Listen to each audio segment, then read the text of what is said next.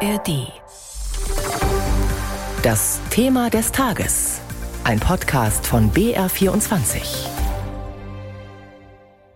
Für die rechtsreligiöse Regierung in Israel ist es eine Korrektur des Justizsystems. Ihre Gegner sprechen von einer Gefahr für die Demokratie. Das israelische Parlament hat gestern wichtige Punkte des umstrittenen Umbaus der Justiz beschlossen. Der oberste Gerichtshof kann jetzt nicht mehr gegen Entscheidungen der Regierung vorgehen. Steht damit wirklich die israelische Demokratie auf dem Spiel? Darum geht es heute in unserem Thema des Tages. Wieso das oberste Gericht als Kontrollinstanz so wichtig ist, das klären wir gleich. Vorher schauen wir aber noch auf die Stimmung im Land, denn dort sind auch nach dem Parlamentsbeschluss wieder tausende Menschen auf die Straße gegangen, um gegen die Regierungspläne zu protestieren. Björn Darke berichtet. Amir ist am Abend zur Knesset nach Jerusalem gekommen. Er will weiter gegen die Justizreform protestieren, auch wenn ein wichtiger Baustein davon jetzt beschlossene Sache ist. Dann wollen wir erstmal sehen, was dieses Gesetz überhaupt bringt und ähm, uns israelische Leute, die demokratisch sind und ähm, einfach ein normales Leben wollen, wie schlimm es dann für uns wird. Protestmüde ist der Student mit einer deutschen Mutter jedenfalls nicht. Nee, ist nur der Anfang. Kann ich ja garantieren. Die Gegner der Justizreform wollen weitermachen. Heute haben Ärzteverbände dazu aufgerufen zu streiken. In den Krankenhäusern sollen nur noch Notfälle behandelt werden. Der größte Gewerkschaftsverband überlegt, einen Generalstreik auszurufen, noch hält er sich zurück.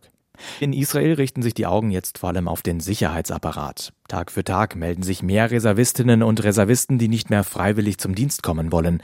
Einzelne Einheiten wie Kampfpiloten könnten ausfallen. Wie ernst die Regierung das nimmt, zeigt sich auch in den Worten von Benjamin Netanyahu. Der Premierminister rief die Soldatinnen und Soldaten gestern Abend auf, ihren Dienst fortzusetzen.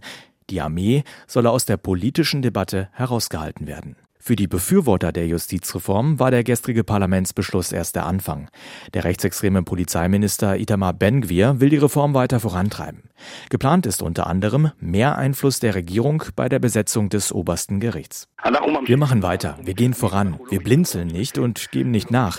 Die Reform ist uns wichtig, um Kontrolle über unsere Ministerien zu haben. Trotz heftigen Widerstands, die rechtsreligiöse Regierung in Israel schmiedet schon Pläne, wie sie noch mehr Kontrolle über das oberste Gericht bekommen kann. Wieso das für die israelische Demokratie so gefährlich ist und was sich mit der Gesetzesänderung im Land verändern wird, darüber habe ich mit dem Nahostexperten Peter Lindl von der Stiftung Wissenschaft und Politik gesprochen. Wie bedroht ist das oberste Gericht in Israel? Hat das so eine zentrale Rolle als Kontrollinstanz? Das oberste Gericht hat die zentrale Rolle als Kontrollinstanz der Regierung und des Parlaments in Israel. Es gibt keine andere Einrichtung, die Checks and Balances auf das Parlament ausüben kann. Es gibt kein föderales System, es gibt kein präsidentielles System, es gibt keine zweite Kammer. Israel ist nicht eingebunden in einen größeren Staatenverbund wie die EU mit übergeordnetem Recht. Es gibt keine wirkliche Verfassung und so weiter und so fort. Es gibt eben nur diesen obersten Gerichtshof und der soll jetzt im Zuge der weiteren oder des größeren Reformpakets auch entmachtet werden. Also jede Kontrolle des Parlaments, sollte das Gesamtpaket durchgehen, würde damit wegfallen. Wenn Sie das so schildern, bleibt eigentlich nur ein Rückschluss. Die Demokratie in Israel steht gerade wirklich auf dem Spiel. Also ich will mal so sagen, Demokratie als nacktes Prinzip, bei dem es nur Wahlen und Mehrheiten geben soll, prozedurale Demokratie, die steht nicht unbedingt noch auf dem Spiel, aber ein substanzielles Verständnis, was das eigentliche Verständnis von Demokratie ist, wie sie wir hier im, Westen teilen, mit, ähm, mit Kontrollen für das Parlament, mit einer Rechtsstaatlichkeit und so weiter und so fort. Also liberale Demokratie, die steht sicherlich auf dem Spiel und die Marschrichtung geht in Ungarn und Polen derzeit. Regierungschef Netanyahu hat ja angekündigt, in den nächsten Tagen wieder den Austausch mit der Opposition zu suchen. Ist das ein Hoffnungsschimmer? Gibt es da noch ein Zurück? Ich kann mir das nicht vorstellen.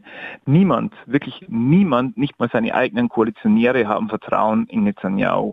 Ähm, Smotrich, der aktuelle Finanzminister, hat ihn kürzlich mal oder vor einiger Zeit mal als lügender Sohn eines Lügners bezeichnet, weil Netanyahu schon so viele politische Manöver abgezogen hat, dass er einfach wirklich jede Integrität oder jedes Vertrauen in der, in der israelischen Politik verspielt hat. Von daher äh, im Moment ist das wohl eher ein taktisches Manöver, um die Wogen etwas zu klettern ähm, bei den Demonstrierenden, bei der Opposition. Und ich sehe nicht, wie ein Kompromiss erreicht werden kann, ohne dass dieses Gesetz, das jetzt verabschiedet wurde, auch wieder mindestens ein Stück weit zurückgenommen wird. Viele sagen ja auch, Netanyahu will persönlich profitieren von diesem äh, Gesetz, wenn wir daran denken, dass er ja auch immer wieder mit Korruptionsvorwürfen, schon auch mit Prozessen konfrontiert war in den letzten Jahren.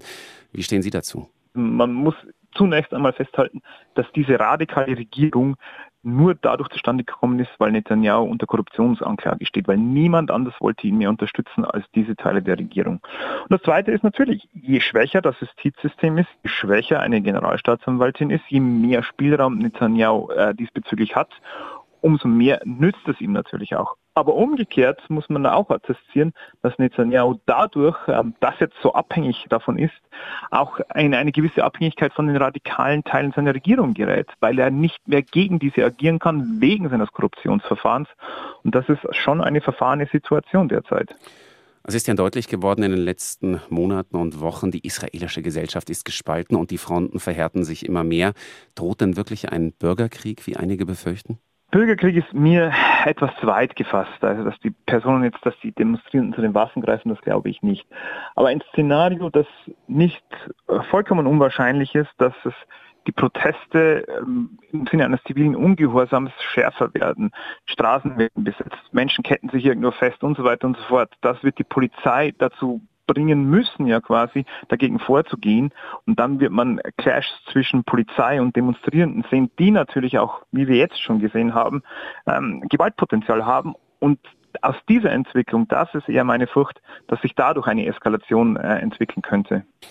Werfen wir nochmal den Blick auf Außen. Die USA, die ja Israels engste Bündnispartner sind, haben die Entscheidung des Parlaments kritisiert. Auch die deutsche Bundesregierung hat ihr Bedauern geäußert. Wie wird sich jetzt auch die internationale Rolle Israels in der nächsten Zeit verändern? Israel wird sich noch stärker den Staaten zuwenden, die als sogenannte illiberale Demokratien majoritäre Demokratien sind. Ungarn, Polen, auch Indiens Modi und so weiter. Das werden die engsten Freunde von Israel werden und natürlich auch, wenn gegebenenfalls Trump ins Amt wieder gewählt wird. Ähm, das sind äh, ideologische Verwandte äh, und äh, umgekehrt unter beiden wird das das Verhältnis immer schwieriger werden. Es gibt jetzt, es gab einige sehr bekannte Journalistinnen und Journalisten in den USA, die quasi gesagt haben, die USA müssen das Verhältnis zu Israel überdenken, müssen die Unterstützung überdenken.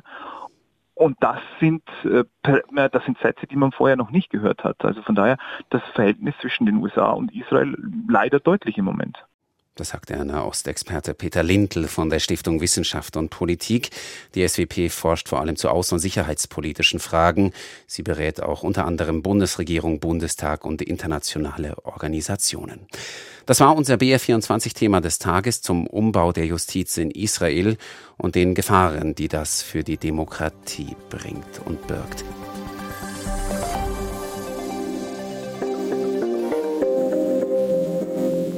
Dreimal besser. Das ist der Infopodcast von BR24. In jeder Folge sprechen wir über ein aktuelles Nachrichtenthema und stellen dabei immer drei Lösungswege vor. Ich bin Kevin Ebert. Ich bin Birgit Frank. Wir sind die Hosts von Dreimal besser. In Dreimal besser schauen wir nach vorne und darauf, wie es besser laufen kann. Weil das Schöne ist, es gibt meistens schon echt gute Ideen, wir machen die nur sichtbar. Jeden Freitagmorgen gibt es eine neue Folge, unter anderem in der ARD Audiothek.